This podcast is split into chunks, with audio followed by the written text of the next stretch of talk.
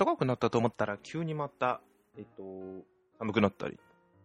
昨日、今日、昨日、今日ってのは今日が、えっと、13日？じゃないや、12日か。なって、月、火と寒くなった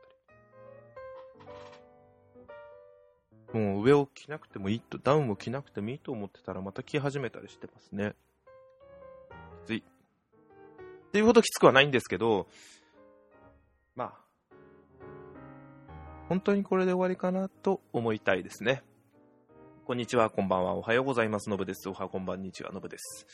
えー、そう、バトルフロント、やっと昨日の夜、えっと、自分プレイステーションプラス入ってないんですけど、2, 2日間無料体験ということで、ちょっとオンラインやってみようというので、やってみました。20人対20の40人対戦。ちょっと、30分程度でいいかなと思ってやってたら、思った以上に面白く、結局1時間やっちゃいました。まあ、つっても時間的に、時間じゃないや、えっ、ー、と、4回戦ぐらいですか ?4 回戦って言い方あったでわかんないですけど、えー、何ですかね？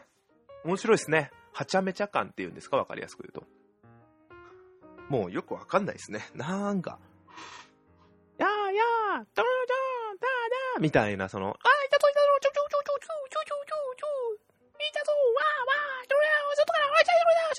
みたいな、そんな、よくわからない感じでみんなでやっている。あ、もちろん多分真面目にやってる方はやってるかもしれないですけど、すいません。そういう人は申し訳ないです。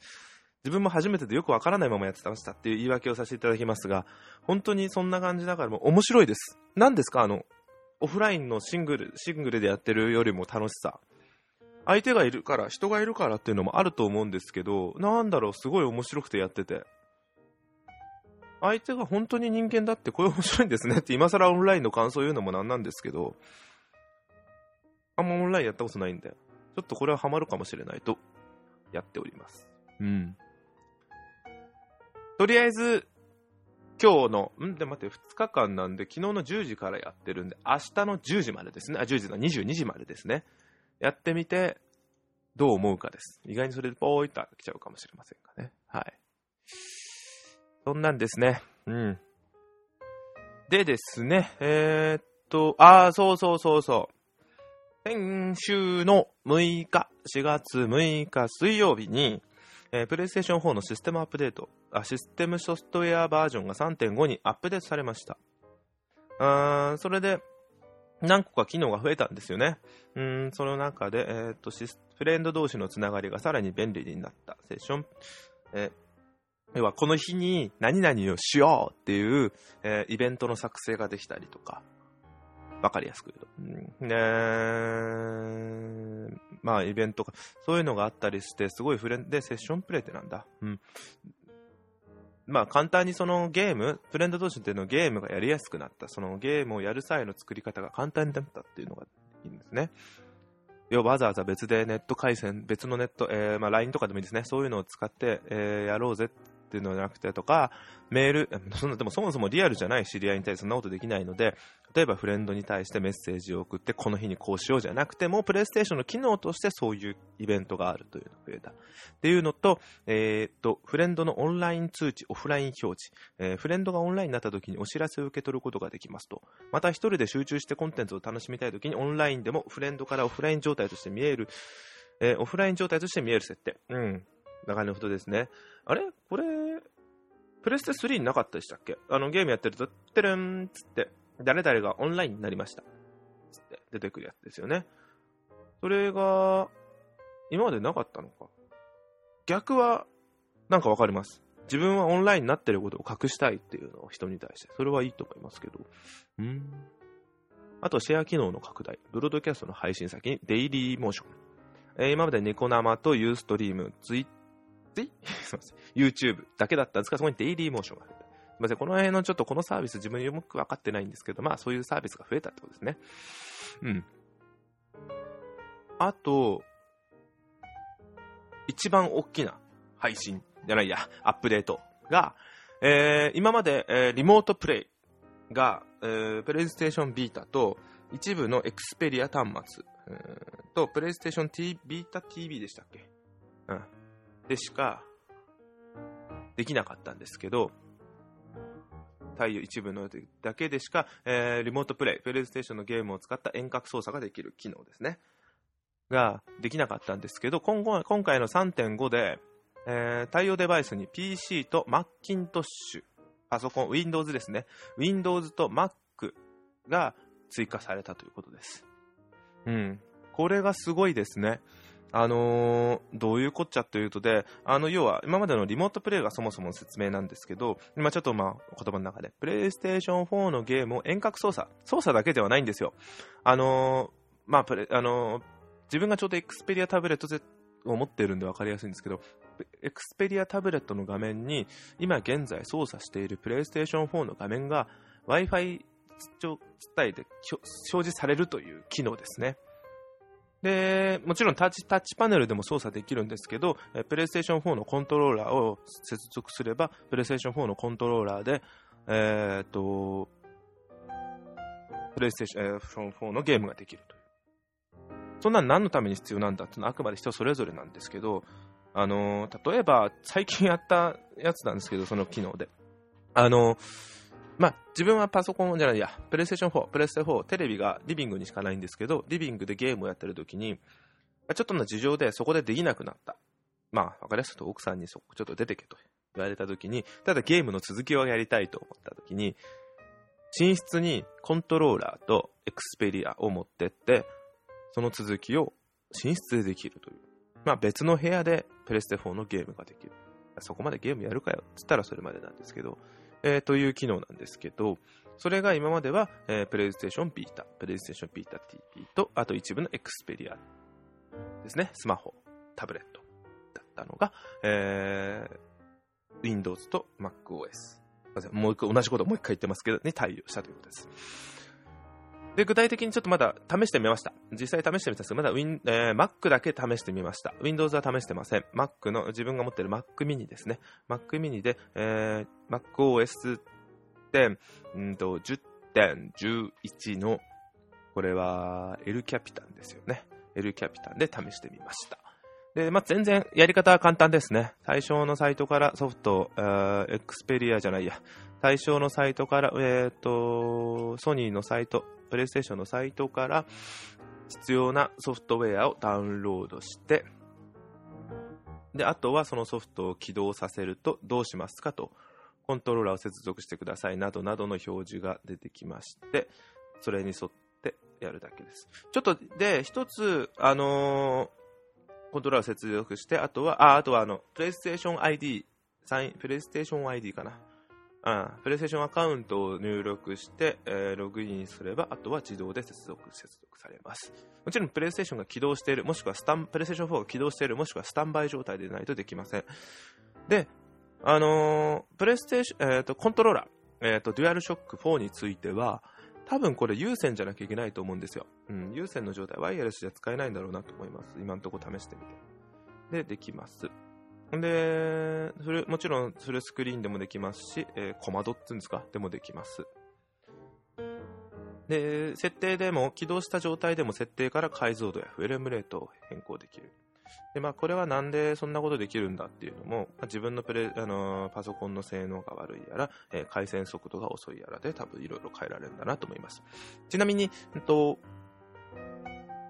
フレームレートについては標準が 30fps、えー、高い方が 60fps。で、解像度が、えー、一番下が 360p。で、標準が540。で、高で720までですね。1080まではないということですね。で、やってみました。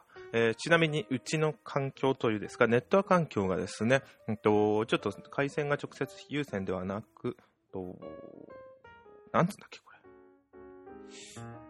プレステ4までは、出口から、あの回線の入り口光なんですけど、から、Wi-Fi で、なんだっけこれ、えー、っと、忘れちゃった。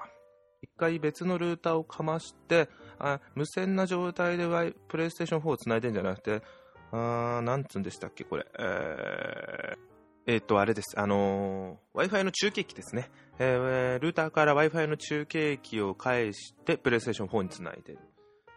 で、えー、えー、っと、で、えー、っと、Mac mini なんですけど、それは単純に無線ですね。無線の状態で繋いでます。なので、プレイステーション4から見ると、有線なんですけど、Wi-Fi の中継機を介してルーターに戻って、ルーターから無線で Mac mini に飛んでる感じです。でそういう状況でやってみたんですけど、えー、設定が一番高い設定で行ってみても、問題なく、動きます。というか、綺麗に動きますね。え、ー、と、遅延してるかどうかまでは見て比べてはいないんですけど、要はやっていて操作に支障は全くありません。えっ、ー、と、速度も、速度じゃないや。えフレームレートも、え最高。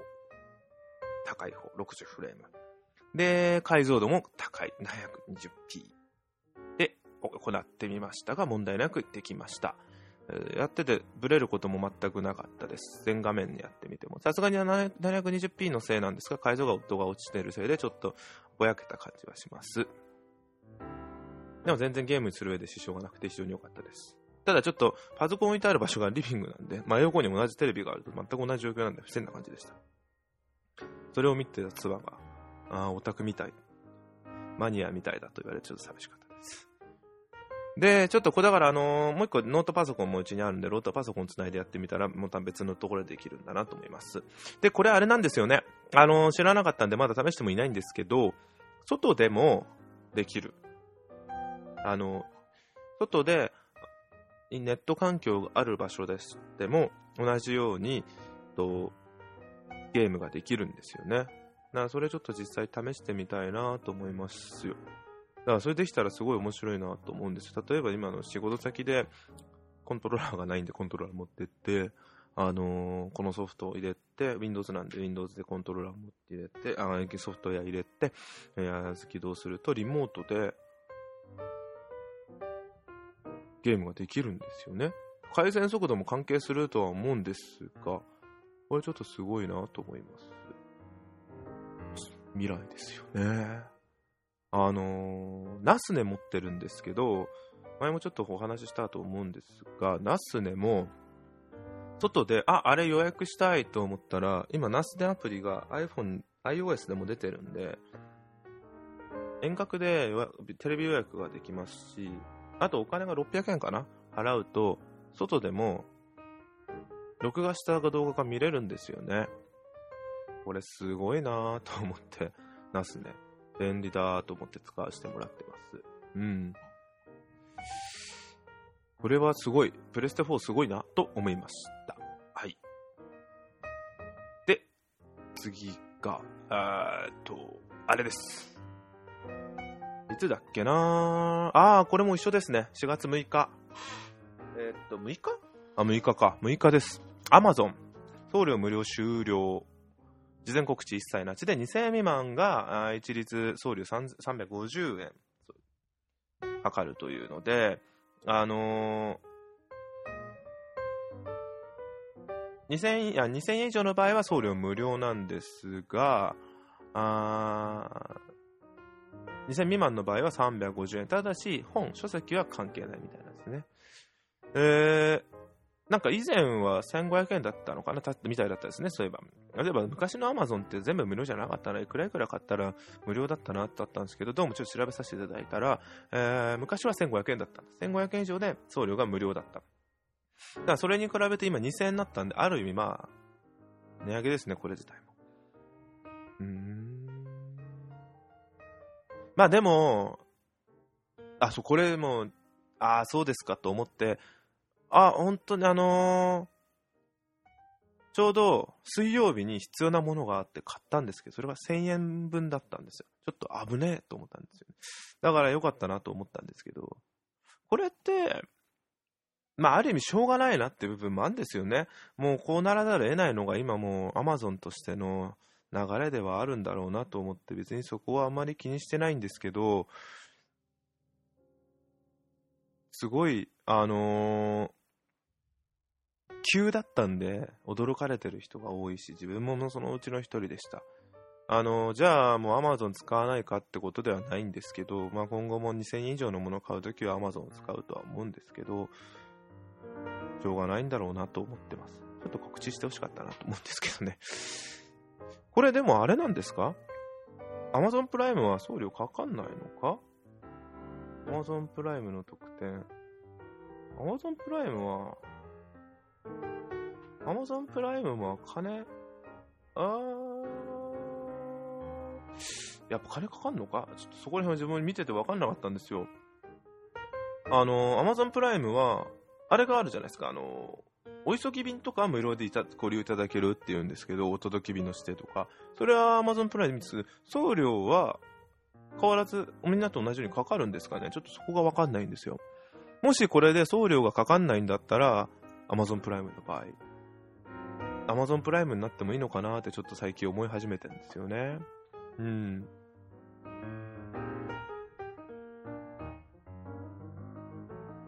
結構日本の海外、アメリカは結構いろんなものが、Amazon プライムって、ごめん、Amazon ごめんプライムの話になるんですが、結構特典があっていいなと思って見てるんですよ。あのー、まずもちろん再送については、お急ぎ便が使えるというのがですけど、あのー、プライムビデオ、まあ、Hulu みたいなやつですよね。が見放題。一部ちょっとお金がかかるみたいなんですけど。で、プライムミュージック。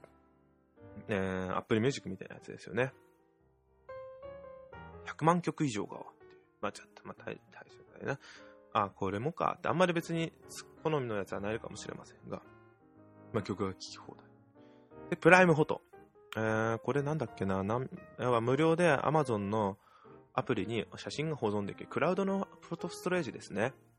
で、まあ、これは有名ですね。会員限定先行タイムセール。うん。だタイムセールで30分早く、誰よりも早く、あ Amazon の商品が買える。Amazon パントリー。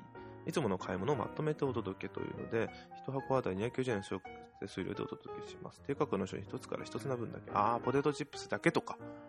うん、290円でまとめて。で、あと、Kindle オーナーライブラリー。対象の Kindle 本が毎月1冊無料。それ何ないのかちょっとわからない、内容によっては必要ないかもしれないです。あ、先ほどの Amazon、プライムビデオか。プライムビデオもあんま種類があるわけじゃないみたいなんですけど、まあでも、とは言っても、いいですよね。あー、プライム、すみません。参考見たテイラー・スウィフトとか結構あるんですね。ブルーノ・マース。自分が知ってるやつサム・スミスは有名か。うん、アリアナ・グランデ。あー、え、ビートルズもあるの？えー、日本人だと今井美樹。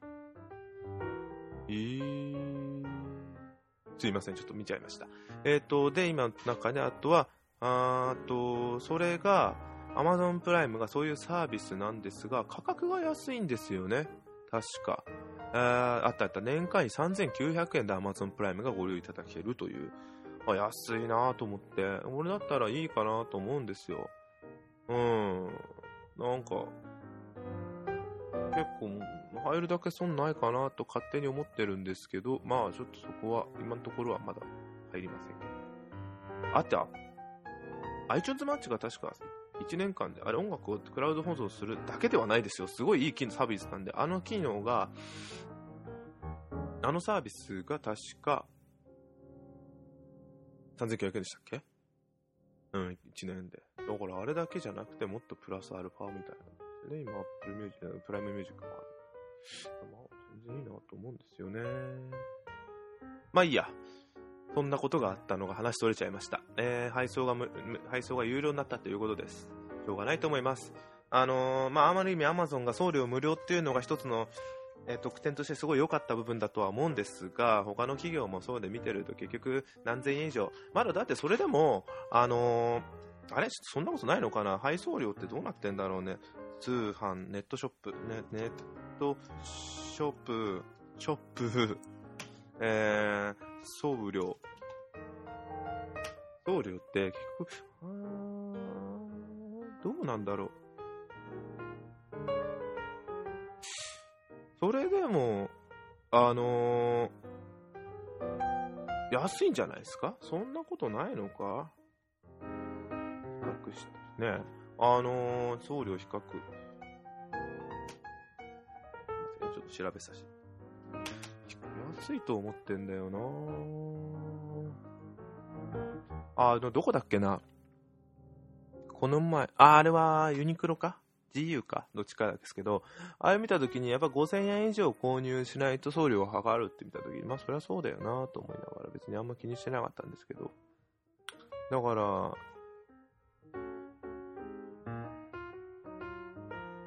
しょうがないなと思ってんですよ。おー、どこどこだっけな。じゃあいいや、例えば大手のアマゾン以外のとこだとビッグカメラとか？ビッグカメラ？ビッグカメラよりあそこか、ヨドバシか。まあいいや。ビッグカメラよりヨドバシかもしれませんが、ここで、あのー、送料を見てみると、ポチッと、ポチポチッと、ポチッチッとな、とな、あれ？どこだ？送料の場所はどこあった。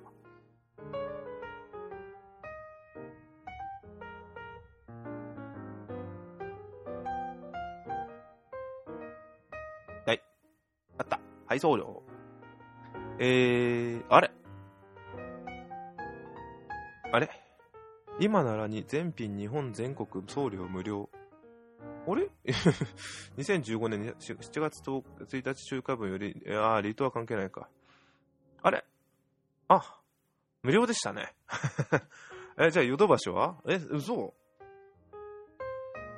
ヨドバシカメラもじゃあ、え、すごいっすね。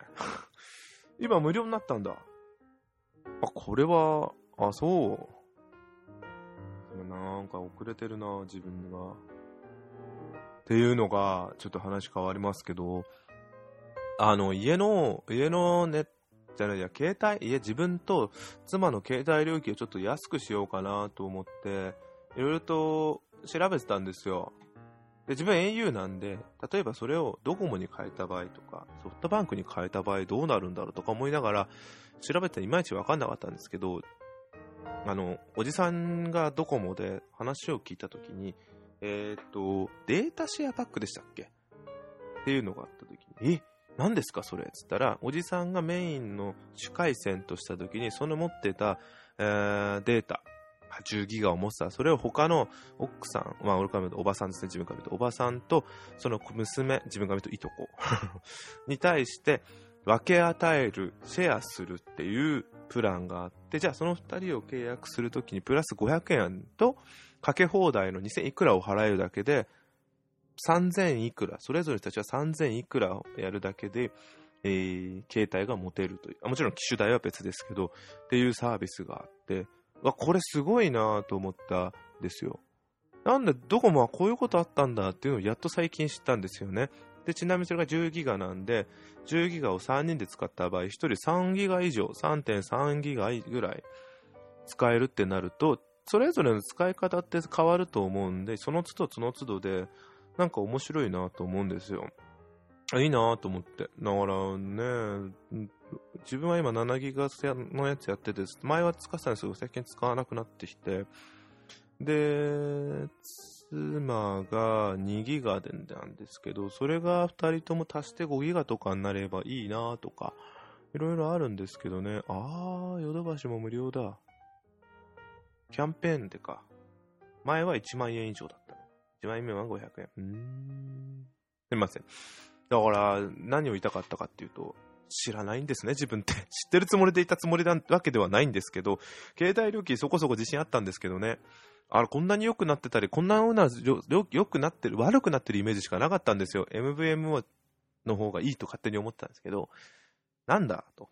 ああ、俺まだまだ自分ダメだわと思いながら悔しかったんで、3社のカタログ、ネットで見ても分かりにくいんですよ、料金体系って。なので、カタログを電気屋さんからもらってきて、ちょっと今吟味しようと思ってるとこです。難しいですもんね、料金体系って。だからちょっと勉強してもう少しどういうものか調べようかと思ってます。うん。アマゾンに関してはちょっとまあそういうことが起きたんで、買い方っていうのが変わるなとは思います。でもしょうがないなと。前一回あ、まとめ買いしないと買えないっていう商品が一回あったですけど、あそういう仕様になったんですけど、まあそれもまた変わって2000円以上というのが一番でかいなと思います。はい。そんな感じです。えー、ちょっとぼブツブツブツブツとあっという間にえー、ゆっくり話してるつもりでいたんあ、あんまり話してないつもりでいたんですけど、気づいたらいつも通り24分、25分になってしまいました。うん。なんか、ちょっと今回黙黙ってる部分も多くて、わざとやってみましたが、なんだ、なんか気づいたら、あっという間で面白いです。今更ですが、面白いです。えー、そう、今回今49回なんですよ。あー、びっくりだと思って。えー、来、次回が50回。あっという間ですね。えー、もう頑張ります。それだけです。どのぐらいの方が聞いてるか知りませんが、頑張ります。というよりも楽しんで出すんで、自分が買いままに楽しんでやらせていただきます。はい。では、以上になります。ありがとうございます。失礼します。よろしくお願いしました。え？失礼しまーす。